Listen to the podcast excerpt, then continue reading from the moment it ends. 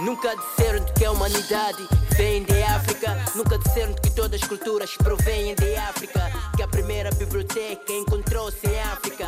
Timbuktu a matemática vem de África. Ordu laurdena pasatxo, goizeko amarretarako deskolonizazioa, musoen deskolonizazioa. E, espresio hori jarri du, aste honetan maiganean Ernest Urtasun Espainiako kultura ministroak. Espainia estatuko museoi eskatu die berrikuspena egin beharra dutela. Museok bizirik dauden erakundeak direla eta egoera berrietara eta irakurketa berrietara moldatu behar direla.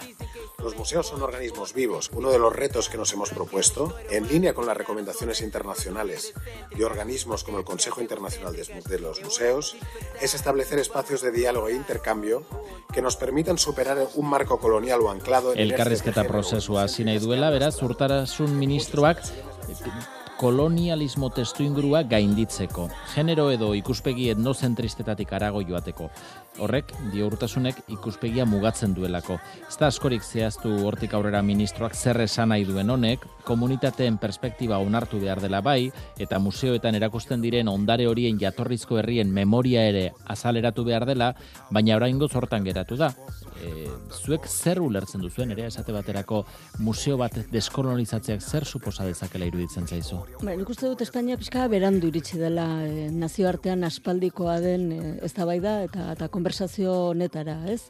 E, hau beste herrialde batzuetan aspaldi dute izpide nik e, ba, eta e, Frantziako zenbait museotan esate baterako aspaldidanik proiekturen bat ere etenda egonda zenbait urtez e, hasierako orientazioa etzetorrelako bat e, ba bueno azken e, hamarkada honetan e, bereziki zaindu diren e, kontuekin Belgikan ere izan dira eztabaida potenteak zean Osea, bazegoen, eta badago museo bat, e, errege genozidaren kolekzio partikularretan oinarrituta, e, Leopoldo Bigarnaren kolekzioetan oinarrituta.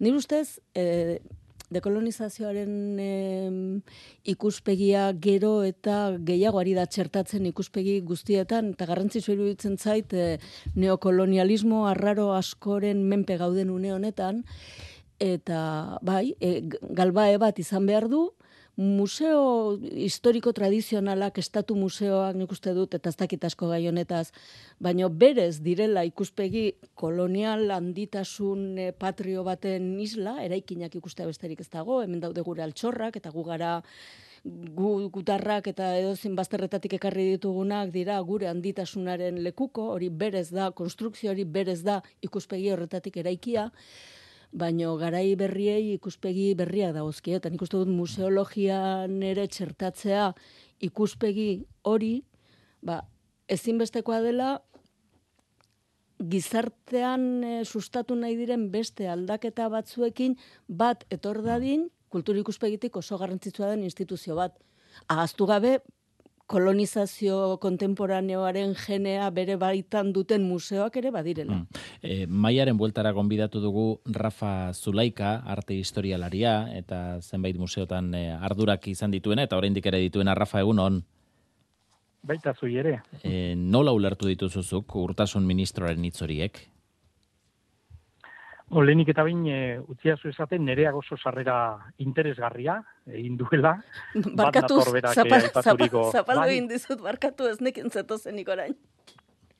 Ez, ez, oso, oso ondo, eh? oso sarbide txukuna, benetan eh, guzti zentzuzkoa, eta nik uste dut nabarmentzeko diren puntuak eh, nonbait maiganean jarri dituzula. Lehenik eta bain esango nuke, e, bi gauza aipatu dituzula, batetik e, nunbait mm, arlo kontzeptuala, e, osea, teoria nunbait eta bestean e, jarri liteke praktikaldia, ez?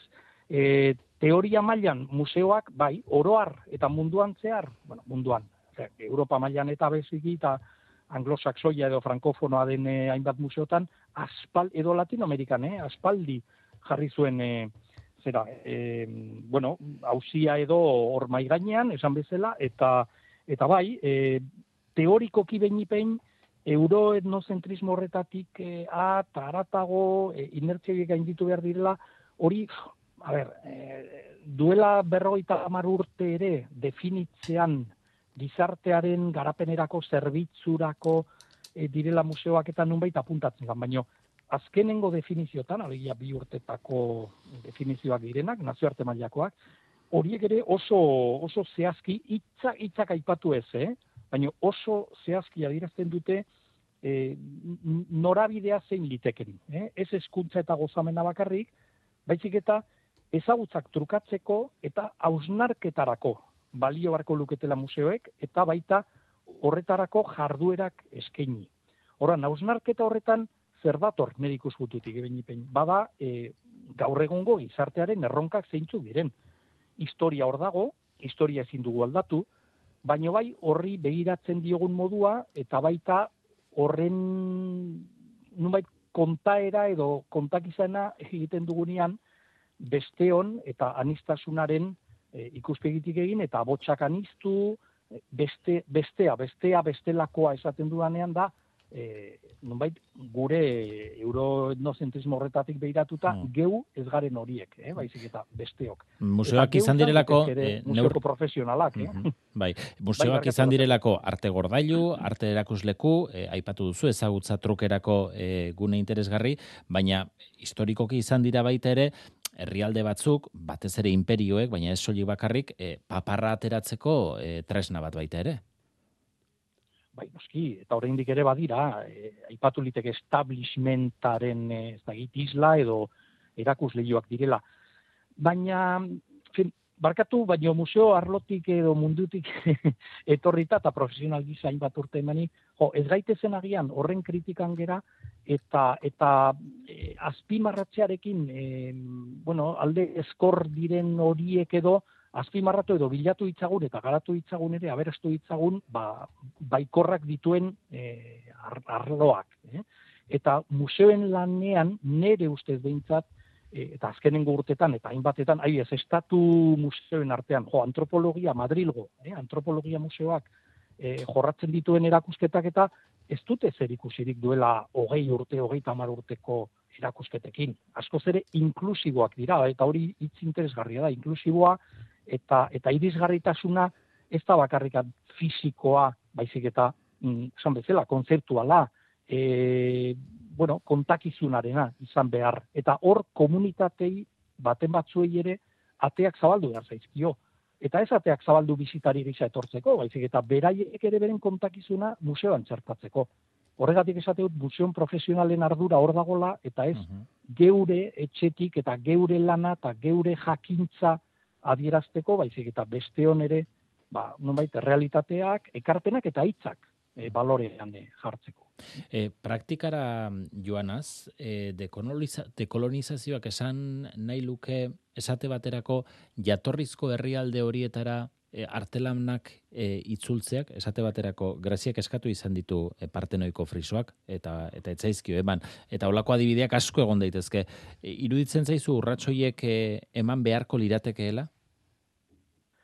Bira, beste adibide bat gehituko diot, baina lehenik eta baino horri erantzunez, bildumanekin ez nuke nik, nire ikuspuntutik bintzat, eh, hainbeste lotuko. Eh? Baizik eta bildumak diot, bildumekin eta bildumak itzultzearekin. Eh? Ez badira, nire ustez, kasuan kasuan eta salbuespen gisa, o behintzat nabarmenduko dituzkenik, eh, giza astarnak diren horiek. Kau, giza astarnaren ondoren egon daitezke, e, gizarteek, gizakiok garrantzi ikaragarria eta bereziki espiritualtasunarekin lotua e, dauden objektu horiek. Baina nik, e, errestituzioa baino mm, reinterpretazio baten e, aldarrikatuko nuke, eta museoak izan ditezen objektu horiek beste modu batera, esan bezala beste begirada batekin, beste lanketa bat eginik eta beste e, kontakizun batekin e, lotu eta horiek horrela eskaini. Eta besteok ere originalak diren komunitate horiek edo jatorria objektua jatorrizkoa baldin bada eta komunitate horrek biziri baldin bada biziri baldin bada eta hitza baldu eta esatekoak baditu horiek ere nabarmendu. Baina deituko nioke beste adibide bat. Onartzen badiozu oso bai publikoaren belarritan dagoen, eta bada estatuak kentzearena.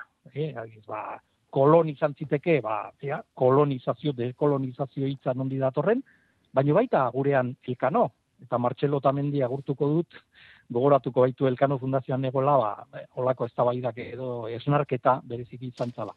E, estatua bat kendu baino, edo uretara bota baino, edo e, hautsi baino, nik nuke agian birkolokatu, birkolokatu liteke, baino baita eta bereziki hori interpretatu, bere marko interpretatibo eman.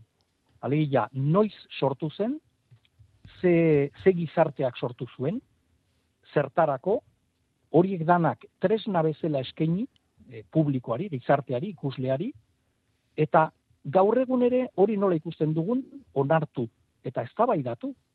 Ze, seguro mm, ikuspegi desberdina ditugula. Eta nik zan bezala, eh, e, hautsi baino eta kendu baino, ingo nuke, e, edo leku saldatu, mm, hori ingalaterra nahi patu da, egin da, eta, eta beste kontestu batena, beste iztu inguru interpretatibo batena. E, aipatu duzu Elkano Fundazioko proiektu koordinatzaile jardun zenuela, Arte Derren Museoan aritutako zara, Santelmo Museoan zuzendari izan zinen, Baionako Euskal Museoan ere bai, e, gaur egun e, Elgoibarko Makina Erraminta Museoan ari zara, gure museoetara begiratuta, e, dekolonizatzeko asko dago. Bai, zango nuke baiet, zango nuke baiet. eta bueno, baino belaunaldi berriak hor daude, e, ez dut horrekin esan nahi adineko jendeak ez duela horretako sensibilidaderik, eh? Ze agian eskarmentuak ere asko laguntzen du eta esperientziak eta baino berezik esan beharko nuke hori anistasuna bilatu behar gula eta lehen esan bezala irisgarritasun hori eta nunbait ba hori eh esatu munduan ba, ba, izan ditze inklusiboa eh, aipatzen duen eta inklusibotasun hori eh, bilatu behar dugula eta orduan hortikan ateak zabaldu aspaldi gabiltza eh ateak zabaldu behar direla esan ez baina benetan ateak zabaldu eta gurekin batera eh, lanketan jardun behar dute ba, bestelakoak diren horiek. Eh? Eta hortikan etorriko da nire ustez eh, aldaketa, o etorri o egin liteke behintzatu ratxik. Eh? Eh, eh, Gizar, ez dago pertsonari gabe, eh? Barkatu, per, pertsonari gabe ez dago ondaretik. Ondareari pertsonik ematen diogu balorea. Hmm. Eta orduan pertsoak hartu behar ditugu kontuak. Guatzen zaten, baino laseko beltza? Kataluniako bai, baino laserrian zion bai, bai, museo bat, eta zion gizonezko afrikar baten momia zutik gainera. Zergo ikutago de momiak ezan ikusten zutik gainera. Urta askotan ontzen, dalako batan dela urta esente, zantzu ere zuten kentzea. Zuhaten bazean, British Museo ikustea, ure da lapurretaren, ure da lapurretaren eh, museo da. Zuk bi aukera inditzen, bi aukera azkazu, bat da esatea, bueltatuko ditutoi eta replika batzuk utzi, eta dukazu British Museo bilduta herri askotako arte, gari hartako arte edo konstruzioak eta hori, baina, zonet, ni logika guztiarekin ikusten dut herrialde horiek reklamatzea eta ermentikatzea eta esatau gurea da. Baina nik uste dut eztabaida desberdinak direla. Eta gero, eta gero beste kontu bat. Frantzia txuka aipatu zuen Frantziako eztabaida hortan, museo bat batzutako arduradunak esaten zuten, Egiptoko egiptologoek, eta esaten benetan edo aitzaki moduan, eh? esaten zietela, ez ekarri honea pieza horiek oraindik ze oso egonkorra dira guk izazko segurtasun sistemak eta hemen ez eh, oso segurengo. Ez da ez esaten ari izaten zuten benetan edo egiptologekin itzen gain, baina batzen ez ordun ura arrudiatzen zutela.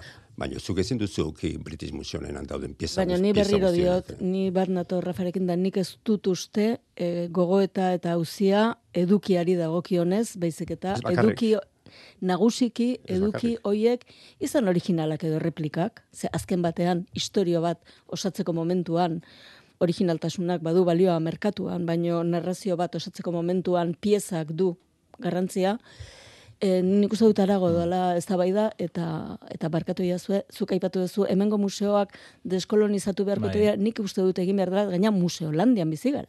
Ez dakit zenbait museo diren hemen jasangarriak eta zenbait museok duten etorkizuna, baina eduki dauzkagu erruz. Destopikotu egin beharko liratekela, deskolonizatu baino gehiago. Osa, topikoetatik arago begiratzen hasi gure burua erakusteko orduan. Mm. Ibai zure irakurketa ere jaso nahi nuke? Bueno, ikusi nahi dut zehazki zer esan nahi duen urtasunek, ez? Nik uste eh, ez da ongi dagoela, ez? Eta piztu egin du, eta horrekin, bueno, bintzat eh, analizirako tarte irekitzen du, baina ez dut zehaztu, zehazki zer egin nahi duen, eta zer esan nahi duen berak mm, marko kolonial hori zuzentziarekin, ez? E, eh, dokanik, sumarrek ere behar dituela bere momentuak e, prentxan ere bai, eta alako agerpenak alak hori eta desmarkatzeko pixka bat eta bere izaera politikoa ere sustatzeko, ez? E, bueno, kulturan eh, ez da kultura ez da ministerio politiko bat, ez? Eta alako aferekin urtasunek lortzen du nola betere bere alderriaren e, bueno, ba, erakusgarritasuna, ez? E, nik e, xietasunak ikusi nahiko ditut benetan zer eta nola egin nahi duen urtasunek ez ote den honekin bakarrik gelituko. irakurri okendo plazan Donostian, okendoren omenez jarritako eskulturaren, eskultura bai, eskultura, estatuaren, estatuaren azpian, dagoen plaka. Mm. Ziurrenik, e, ez da bai daunek izango ditu kapitulu berriak ere, eta zer e, aztertu asko, Rafa Zulaika, arte historialari asko eskartzen ditugu gaur, e, gurekin sola saldi honetan parte hartu izan, aurrengo bater arte. Eskerrik asko zuei, ondo izan, ondo bat.